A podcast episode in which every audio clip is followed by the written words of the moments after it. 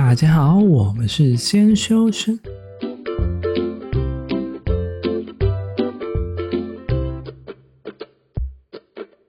我是聪聪，他是铁总。今天是三月十一号，星期五。今天我们要讲的是第三十七集，关于各种教职与助教的区别。请大家不要再乱叫，助理教授并不是助教哦。如果你有任何想投稿的议题，或者想要对我们说的话，欢迎到 IG 搜寻“先修身”私讯我们，也别忘记发到我们的 Podcast，追踪我们的 IG。先休息再说吧。今天呢，我们要讲的是比较特别一点的，也是经由观众投票选出来的，就是我们每周都一样会开两个选项让观众投票。这周选项投票出来是关于教授以及助教这两种职等以及职位的区分。还是会有很多人搞不清楚这两个职位的区分。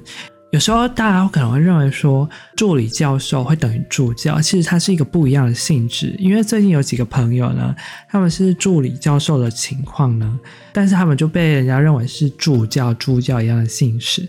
他们其实是一个职等不一样的。然后呢，我那个朋友呢，他就非常详细的帮我们列了一个项目，然后因此呢，我就跟他取材，想说来讲这个议题，让大家明白了解一下我们现在的职等到底有哪一些区分，以及到底有哪一些不一样的方式。哇，这个助理教授被叫做助教，我觉得会超级不爽的。投入的成本这个差很多哎，我也是这样觉得，但是就不知道什么，因为我们台湾就很喜欢把一些东西简写啊，就会简写成一些不一样的字啊。例如说，我觉得我之前有听到一个蛮瞎，就是你知道什么是锅吗？哦，我知道啊，就是关我屁事，这有必要剪成这样吗？哎、就是欸，你讲这样会不会被年轻人？没，我其实也不懂这个字，因为我也不知道这个来源。就是有时候其实不一定要缩成这样，因为大家自己也会乱缩，然后就把它缩成这样。我觉得这可能是一个现象啊，就是很多人可能不了解这个领域，所以说呢就给它缩写，但是发现缩完之后，它其实有别的意思，误用。不过在台湾的话，反正助理教授、副教授、教授跟教授级别以上的，比如什么特聘助教、荣誉助教那些的，我们通通简称、尊称都叫教授。像我们以大学职等来说啊，像你刚刚说的什么特聘啊、讲座啊、教授啊这些，blah blah blah blah，它其实都有很大的区分。一般来说，我们以简单的区分方式就是教授，在副教授，在助理教授。甚至有一些可能是讲师啊，再才是会是助教。这人是讲师，其实也蛮多区别的。我们很多时候讲师不一定要是老师。对啊，我自己就当过讲师啊。你会当讲师？你是什么？我有当过讲师啊。你是讲什么？我不可以，我不可以讲这个，不可以讲。哦，好吧，我以为是讲什么恋爱心理的。我想说啊，哎，不是哎，不可以，我不可以讲是叫什么的。讲师这个东西就比较是没有那种一定的形式，就是你可能在某个专业领域或者某一个专长中有特别突出的，都是有可能讲师的。对啊，而且我们常常找那些业聘讲师啊，也是可以找他来当讲师啊。你只要有你特别的、突出的，你可以值得教授人的，那你就可以当讲师。但是有时候讲师啦，有一些学校规定的讲师不一样，像有一些规定的讲师是至少要有硕士毕业，但是有一些是不用，反正他们就是要一定都要有搭配一个附带条件。对对对，有各自的规则了啊，有有的讲师是必须要考过什么东西，反正就是看各自的规则就对了。反正他们都一定会有专业的能力或教学的能力啦，他们才有办法担任。对，反正反正一般讲师跟所谓的教授最大的区别就在于，讲师不一定有做过很多的学术理论，也不一定是有念过博士这样。对，没有错。职位以及念书的时间以及考核的这些差别。然后助教呢，等一下我们再来慢慢讲。我们先来讲助理教授。我们把助教归在学生类。对对对，我们来讲一下助理教授。呃，根据我那个朋友说啊，助理教授啊，基本上是要博班才有办法胜任。对对对，助理教授到教授都是博班的。对，他们都是有一系列的辛苦的旅程。我们现在都在，超辛苦了。我们现在都在鼓吹那种学姐硕班要毕业，说，哎，要不要签博？签博不错。签下去。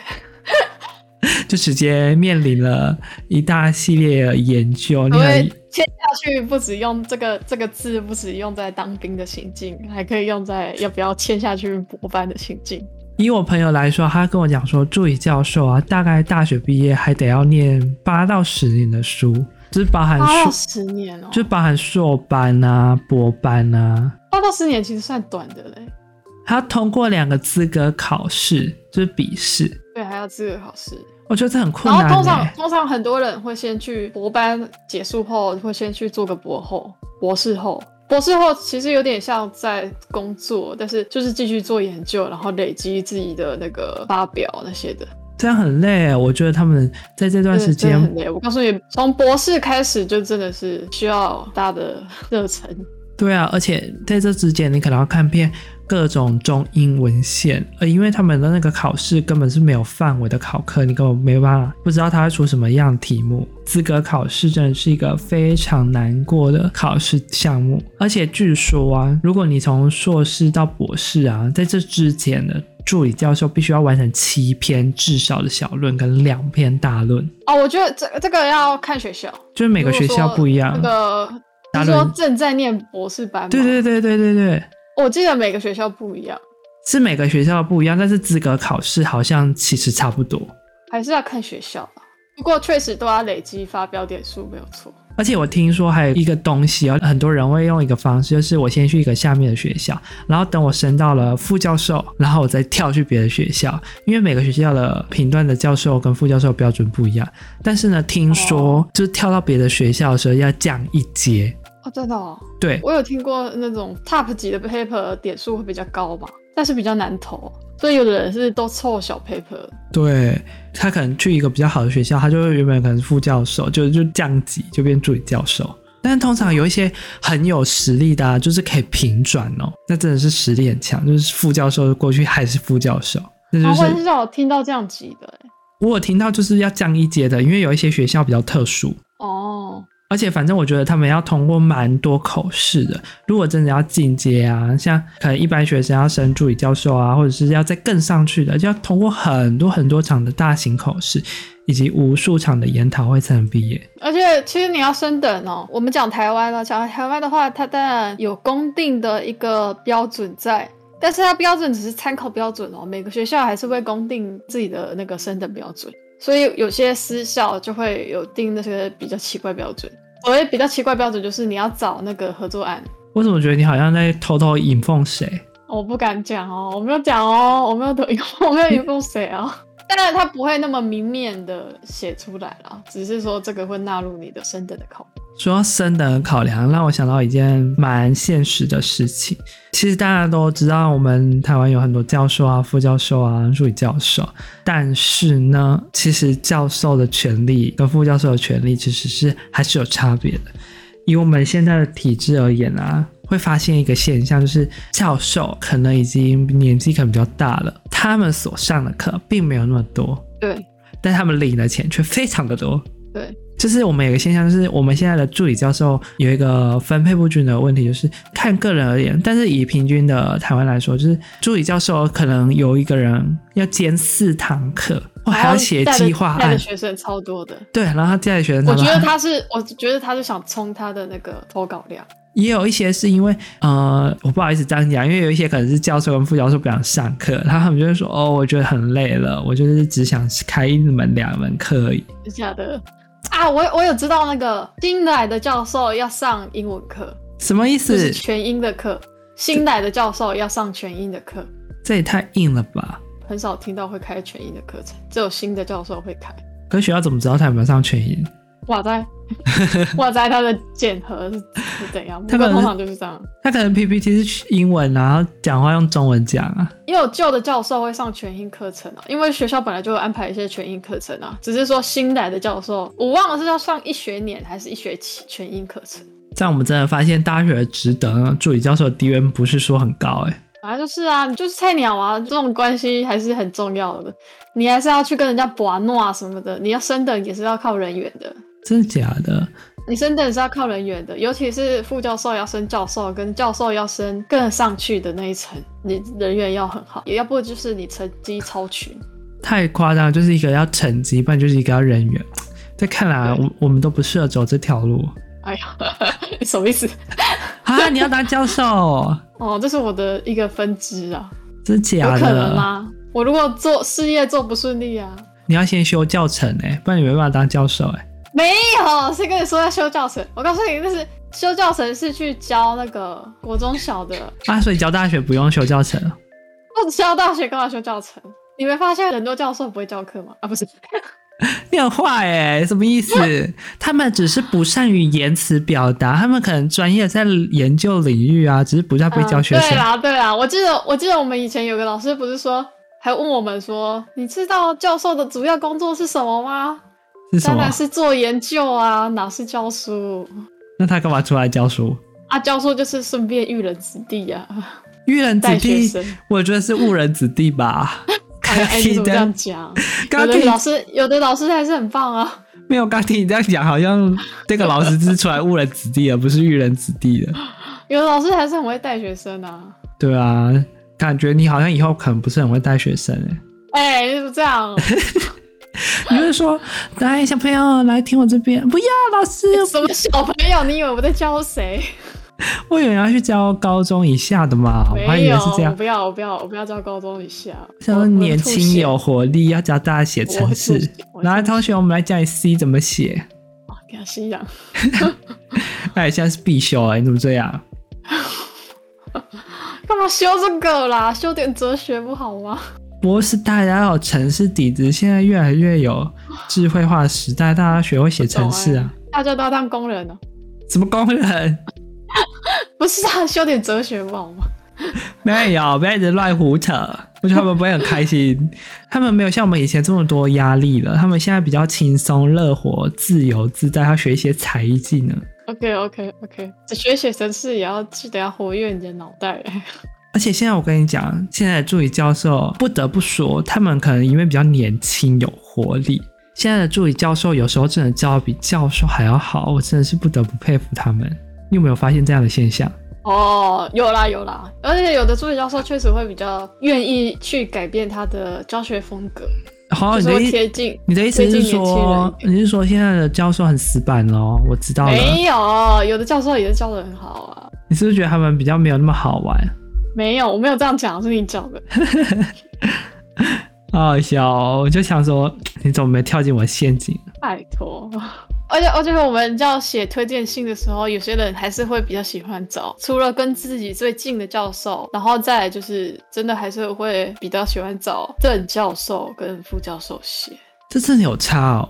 有，我们就看人脉面就有差啦。就跟你说人缘要好这件事情，他认识的人就会比较多啊。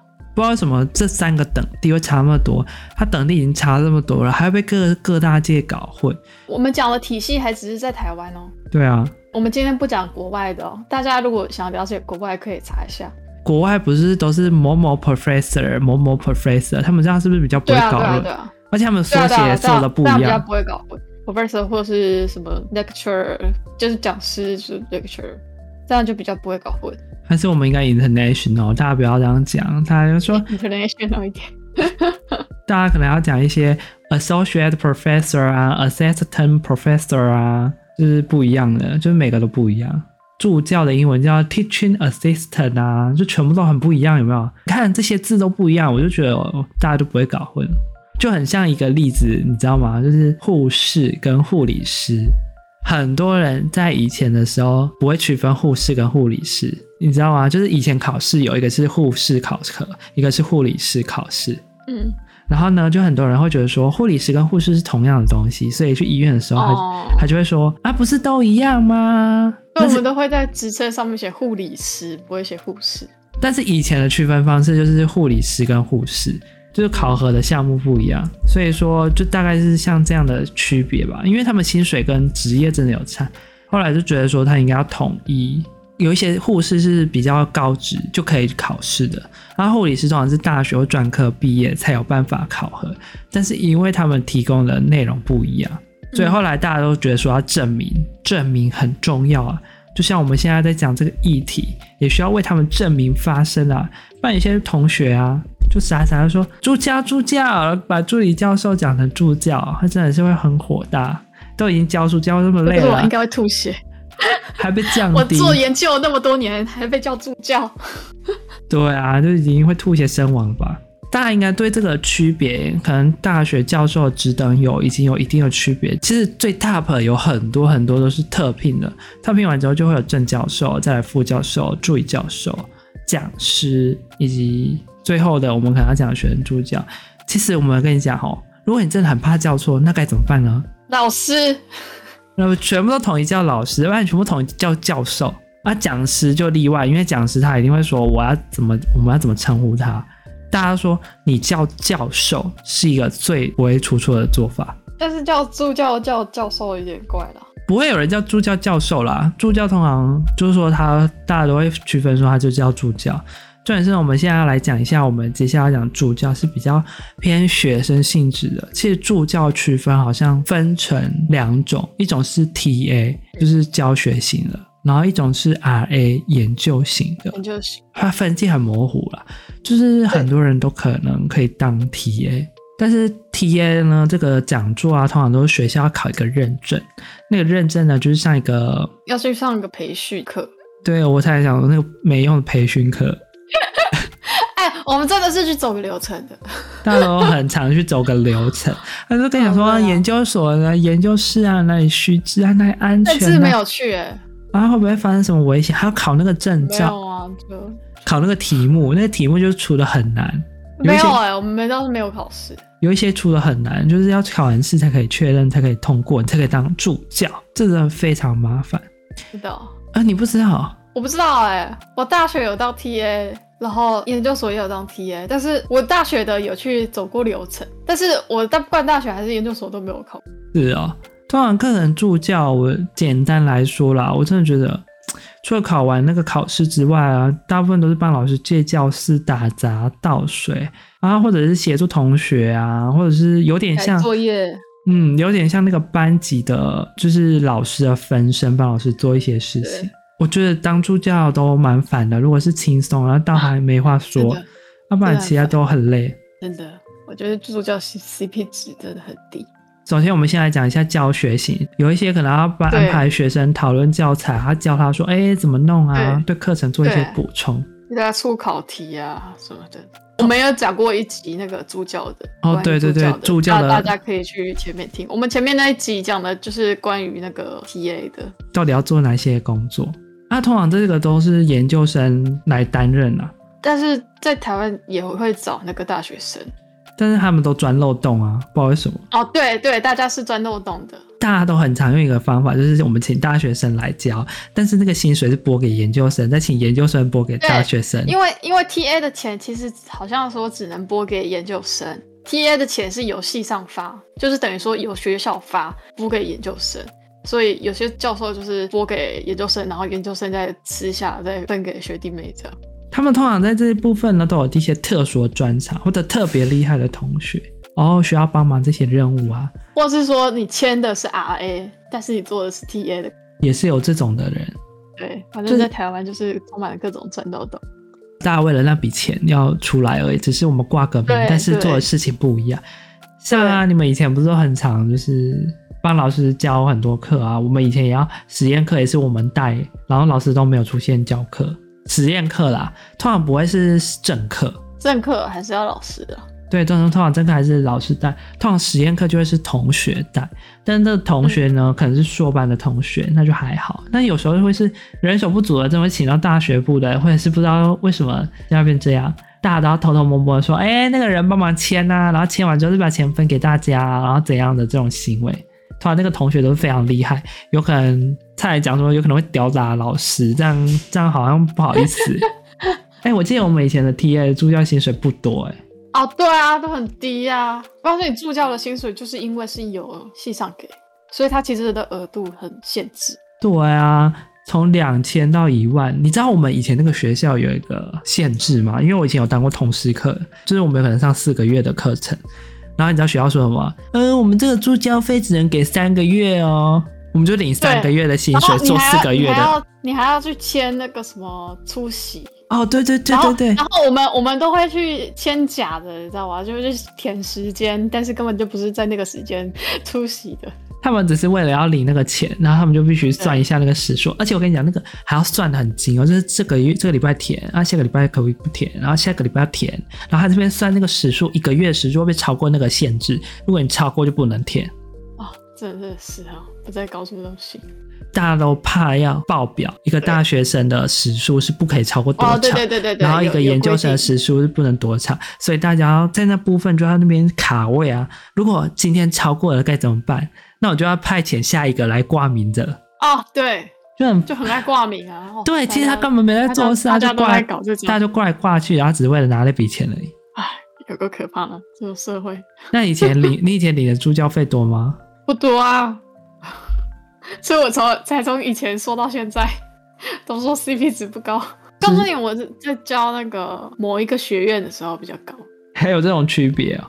有，就是有钱的学院真的会比较高。但是我在教我们自己学院的时候，真的很低到可怕。那有像我刚刚说的那种同时课程，说四个月给三个月的钱吗？我在我们系没有真的签助教，哎，我我在我们系就是签 RA，然后当助教那种。真假的？对，我是我真的签大学的时候去 TA 是另外一个学院的，真的很烦呢。我真的觉得我们的 TA 根本就是虚设的，就是大家都呃，我就是随便签一签，然后算个时数，算对了那就过。反正就是领钱比较重要嘛。对啊，这啊这里这里一个小背包就是你要找 TA，可以去找钱比较多的学院。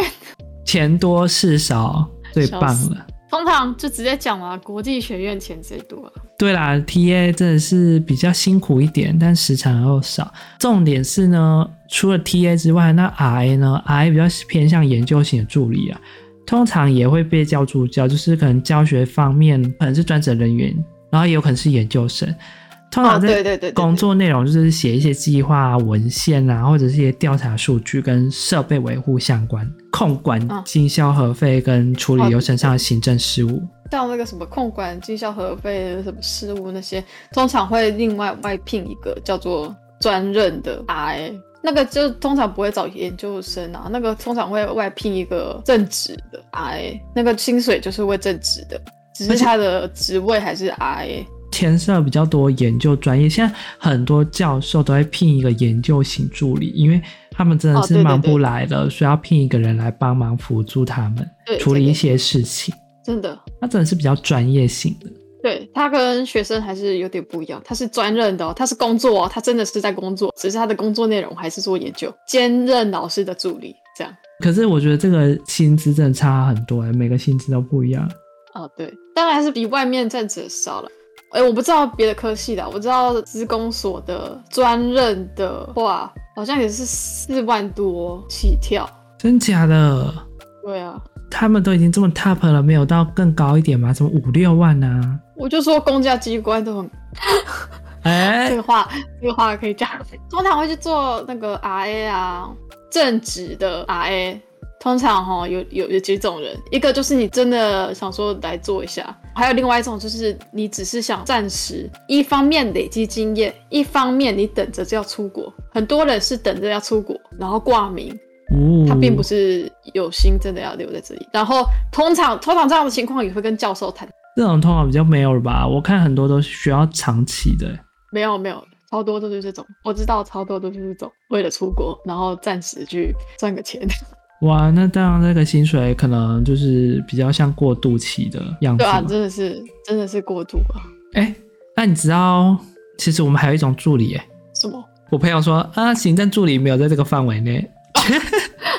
没有，行政助理不在我们今天的讨论范围。不过 RA 哦，跟 TA 有一个很大的差别，就是钱从哪里来。RA 就是看这个教授的钱有多少了，从天上掉下来啊。RA 就看这个教授研究经费有多少。那万一他没有他没有钱怎么办？哎、欸，对，你说到重点了，那他的学生分到的钱就会很少，这、就是很现实的事情啊，这是真的，这、就是真的很现实的事情。所以你如果真的有经济需求，是可以跟教授谈的。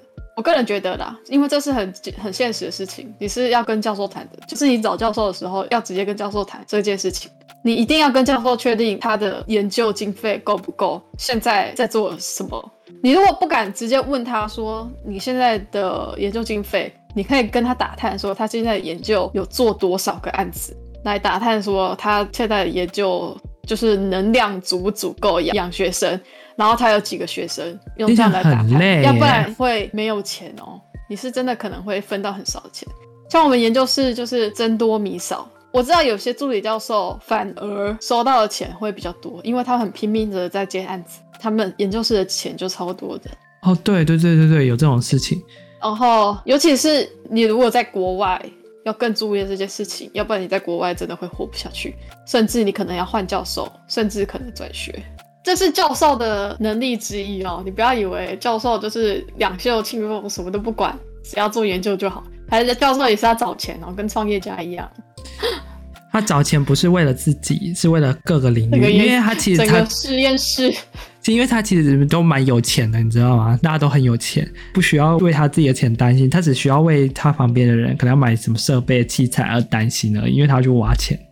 反正我觉得根据我们这样讲完之后啊，大家会不会觉得说，哎，对助教以及助理教授有一番见解？可不可以不要再把他们当成一样的事情了？如果你再把它当成一样的事情，下一个助理教授就会对你的脑袋上面开一把枪。真的是会恼羞到不行啊！明明我就已经念了那么多书了，还准备了那么多东西，还被你降阶，听到就很不爽。那我这几年都是白念。哦，差太多了。对啊，很多人都会觉得还是一样，就会觉得说这几年好像是白念的。所以说呢，其实这些他们都一定有专有名词，他们都一定有专业知识，不要大家都认为说他们是一样的性质。他们在这之中呢，有很多很多辛苦的地方，不为人知的一面。不管是学生助教，还是一般的大学教授，他们其实都有背后我们不知道的事情，以及我们不知道的努力。所以说呢，大家不要把它混为一谈。其实他们都是不一样的内容。就像公务员也有不一样的等地，其实是一样的性质。各行各业其实都有自己的那个规则在。我们今天要跟大家讲的就是，大家不要去破坏这种规则。如果不知道，就是用尊称，比较不会造成别人家的困扰。就是人家说啊，这个人怎么这么没礼貌啊？怎么会这样啦？啦啦啦啦啦。为此呢，我们特别做一集，不要让学生去踩这个雷。我那个朋友真是火大到必须要发一篇文章去跟大家控告、控诉，说现在学生怎么这么无知，想到就觉得他很生气。为此，我怕太多学生因为这个事情而导致呢不可磨灭，就是可能两双方僵硬的关系。我特地把这个拿出来跟大家分享。就是今天我们这样讲完之后呢，不知道大家对这些职称啊、等地啊有没有一番见解？其实他们在这之中的考核呢，其实是非常辛苦、非常严格。这就是为什么兼任教授啦，或者是一些副教授啦、正教授啊，为什么他们只等一直停留在原地，也是有同样的关系、同样的依据的。所以说呢，大家不妨呢给他们一个正式的名称，好证明他们名字吧，不要再给他冠上一些奇奇怪怪的缩写了。好了，那我们今天以上就讲到这边呢。不知道大家对这个部分呢是否了解了？希望大家可以好好区分这些的等第关系。如果你真的不了解，那请大家都统一称为教授，那这样就不会造成很多困扰。在这部分方面呢，我只觉得你们只要能分得出老师是谁、学生是谁这种角色关系身份，那自然就够了啦。如果你喜欢我们的频道，记得追随我们的 Podcast，也别忘记发到我们的 IG 哦。如果还有任何想投稿的议题，或者是想要跟我们讲的话呢，也别忘记私讯到我们的 IG，或者是发 mail 给我们哦。就这样啦，我们下次见啦，拜拜。